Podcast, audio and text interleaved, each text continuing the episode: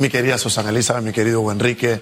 Buenos días a nuestros queridos y fieles televidentes, radioescuchas, a las personas que nos siguen a través de las plataformas digitales y a nuestro maravilloso equipo de producción que nos permite estar un día y una semana más. Y mención especial a nuestro productor, quien hoy sin duda alguna se reviste de onomástico y ajusta un año más de vida. Esperamos que cumpla muchísimos años más. Mi querida Susana Elizabeth, izquierdas y derechas. Un término que ustedes saben que a mí me apasiona mucho porque siempre que tengo la oportunidad de poner de manifiesto mi posición, yo lo dejo de claro que soy un derecha, un hombre de derecha liberal. vamos a, ver qué, qué ocurre. Vamos a remontarnos para comprenderlo al año 1789 en Francia, al reinado del, rey Luis, Luis XV. Francia enfrenta una catástrofe económica escandalosa. Y es que las personas, los mercaderes, quienes estaban destinados a la artesanía, los que tenían que hacer el pago de impuestos, pues decían, oye, es que la plata no me alcanza y no me alcanza porque todo lo tengo que andar pagando en tributo, lo tengo que estar pagando en impuestos. Y entonces los aristócratas decían, mira, es que yo, como soy el que produzco, como soy el que más tengo, no tengo que pagar impuestos. Se llevó a cabo una asamblea nacional y los aristócratas se sientan a la derecha del rey y los artesanos, la gente humilde, la gente noble se sienta a la mano izquierda. Entonces lo que promovían los de izquierda era una revolución, era un cambio a la situación que tenían porque no estaban avanzando, no se sentían en una especie de igualdad. Ojo a esta palabra.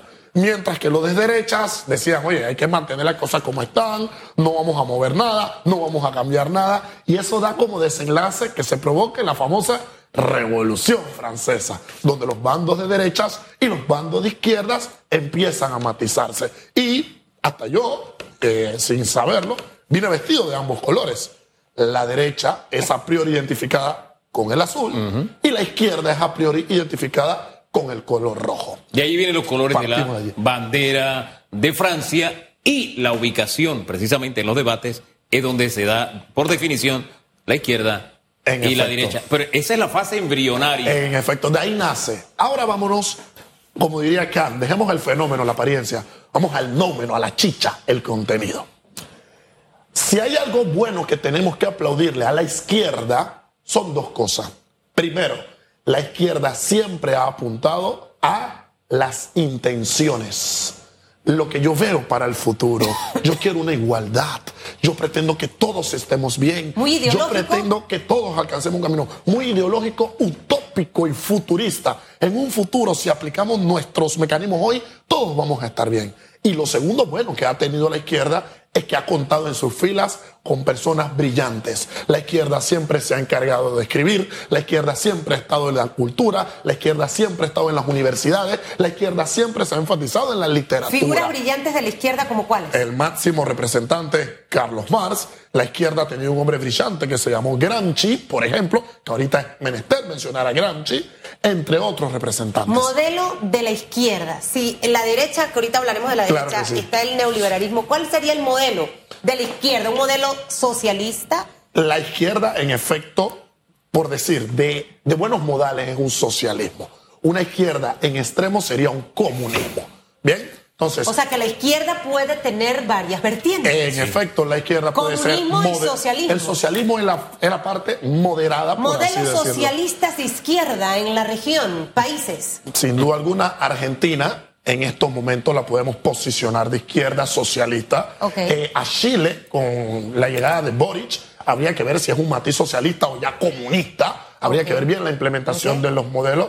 Pero para mantenernos con un, estilo socialista, Chile y Argentina. Chile y Argentina en estos momentos lo podemos ¿Dónde entraría Cuba? ¿Dónde entraría Venezuela? Cuba y Venezuela son el ejemplo perfecto del comunismo. La práctica llevada al extremo de la izquierda están en Venezuela. Una izquierda comunista. Total. ojo, hago un alto ahí porque ellos hablan mucho en Venezuela de algo que se repite con mucha frecuencia, el socialismo del siglo XXI. Totalmente. Por favor, e-, ese eufemismo, sí, Es una pantomima y es una ilusión que se ha tratado de vender para justificar y seguir justificando la presencia de la izquierda todavía en estos países. ¿Cómo uno eh, detecta, Jan? Yo te voy a ir interrumpiendo porque no quiero que, que el tiempo se acabe. Claro, claro.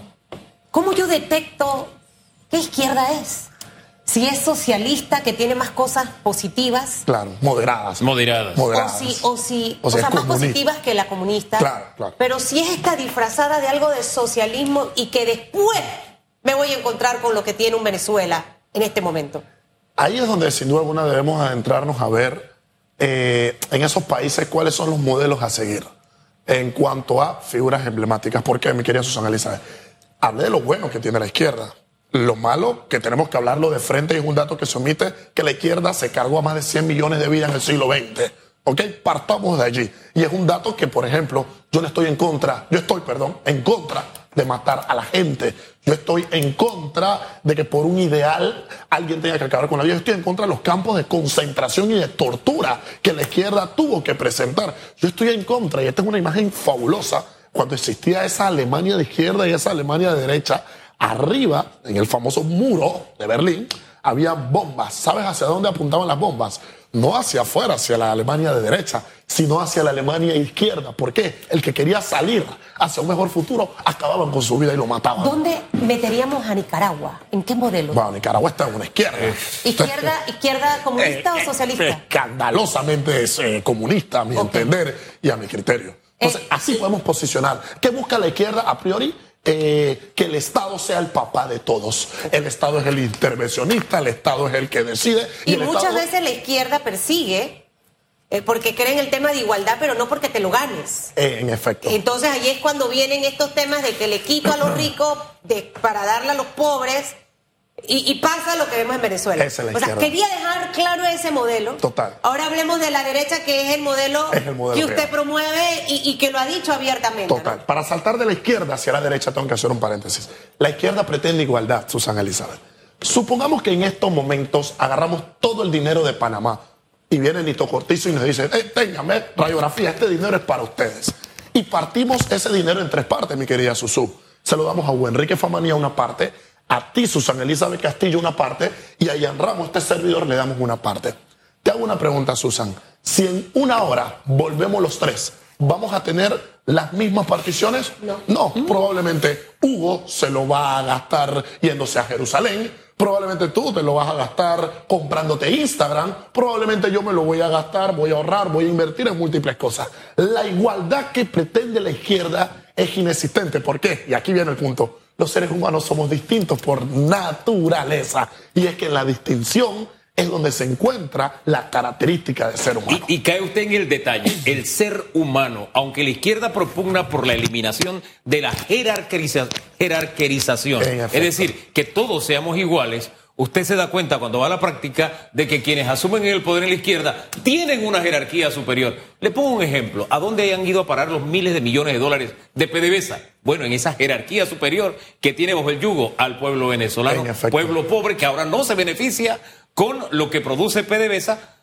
y, sino que está sufriendo las penurias de que ya no hay plata y tampoco hay petróleo. En efecto. Y para, refinado. para culminar con la izquierda, la izquierda en la sociedad que indica hay una diferencia en la sociedad y de la diferencia hay jerarquías y de esa jerarquía hay opresión, hay un oprimido y hay un opresor.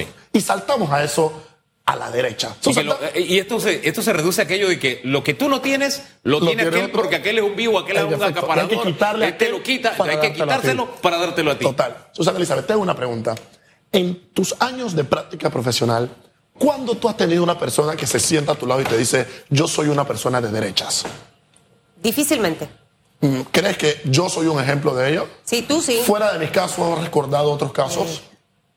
Tendría que hacer memoria, pero allí, muy poco. Allí está el problema de la gente de derecha en la región. No nos identificamos como derechas y flaco favor le hacemos a quién? A la izquierda. ¿Qué propone la derecha a priori? ¿Pero por qué eso?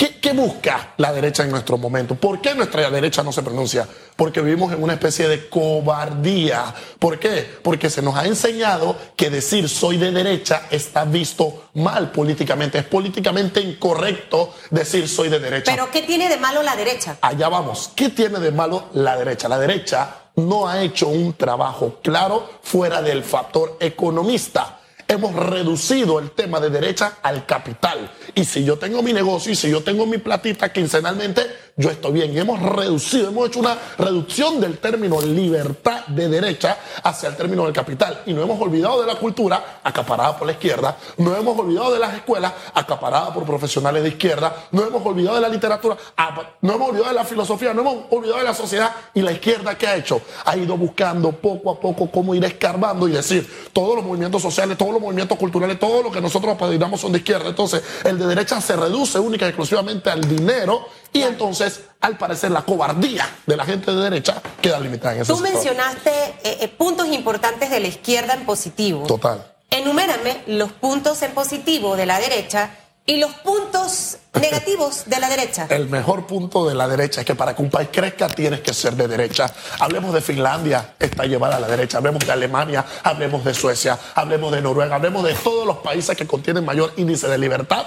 Tienen que aplicar un modelo económico de derechas. Hablemos de la Chile anterior, cuando la Chile se posicionó en el mejor sector de la región latinoamericana, era una Chile de derecha. Entonces, para poder hablar de un cambio, para poder hablar de un crecimiento económico como individuo, como empresa, como país, hay que hacerlo sin duda alguna orientado a la derecha. ahora que habló de Finlandia, muy importante, porque cuando estuvo aquí la candidata presidencial Gordon, ella habló de modelos en Europa y citó el caso de Finlandia. En Europa tenemos que tener muy claro, primero, que, la, formación ideológica de la gente, la gente la tiene bien clara. Totalmente. Si no, toda Europa sería comunista o de izquierda. ¿Por qué no lo es? ¿Por qué no usan un modelo así? Por una razón el Estado sí tiene una intervención. Le pongo un ejemplo.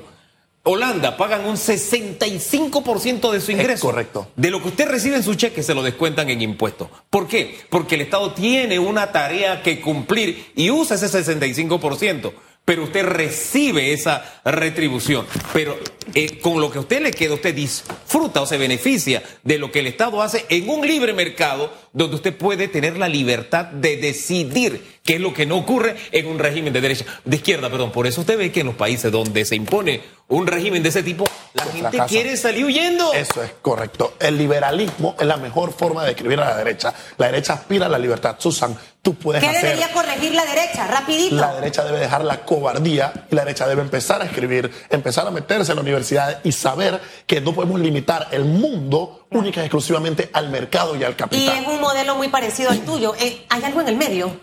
Claro. O sea, no sé, izquierda, derecha. Sí, están los que son. Los, del centro. Pues. Los del centro, en efecto. Son la socialdemocracia, una serie de manifestaciones. Solo que en efecto, yo que soy de derecha te puedo decir que todo aquel que está en el centro al final del día termina inspirado a la izquierda. Así que esos puntos tenues, esos puntos medios no van conmigo. Decía Richard Morales que este es un nuevo modelo económico.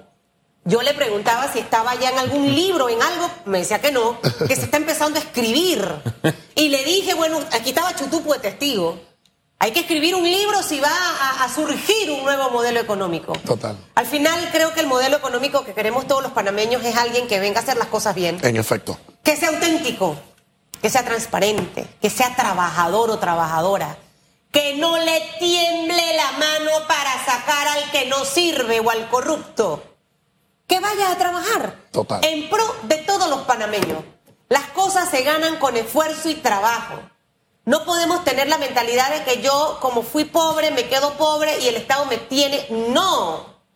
Yo anduve en Diablo Rojo y, y muchas veces dije, Jan, yo me voy a comprar mi carro pronto y me lo compré con mi trabajo. Entonces, esa mentalidad de avanzar y de ir creciendo cada día más es la que tiene que tener el ser humano. Usted ve esto también en las empresas. Hay trabajadores que ah, no, que es que el jefe no, no. Trabaje duro. El jefe tiene eso porque se esforzó y trabajó y demoró seguro para tener eso. Hay que cambiar de chip, mi querido Jan, ¿le parece? Totalmente, mi querida Susana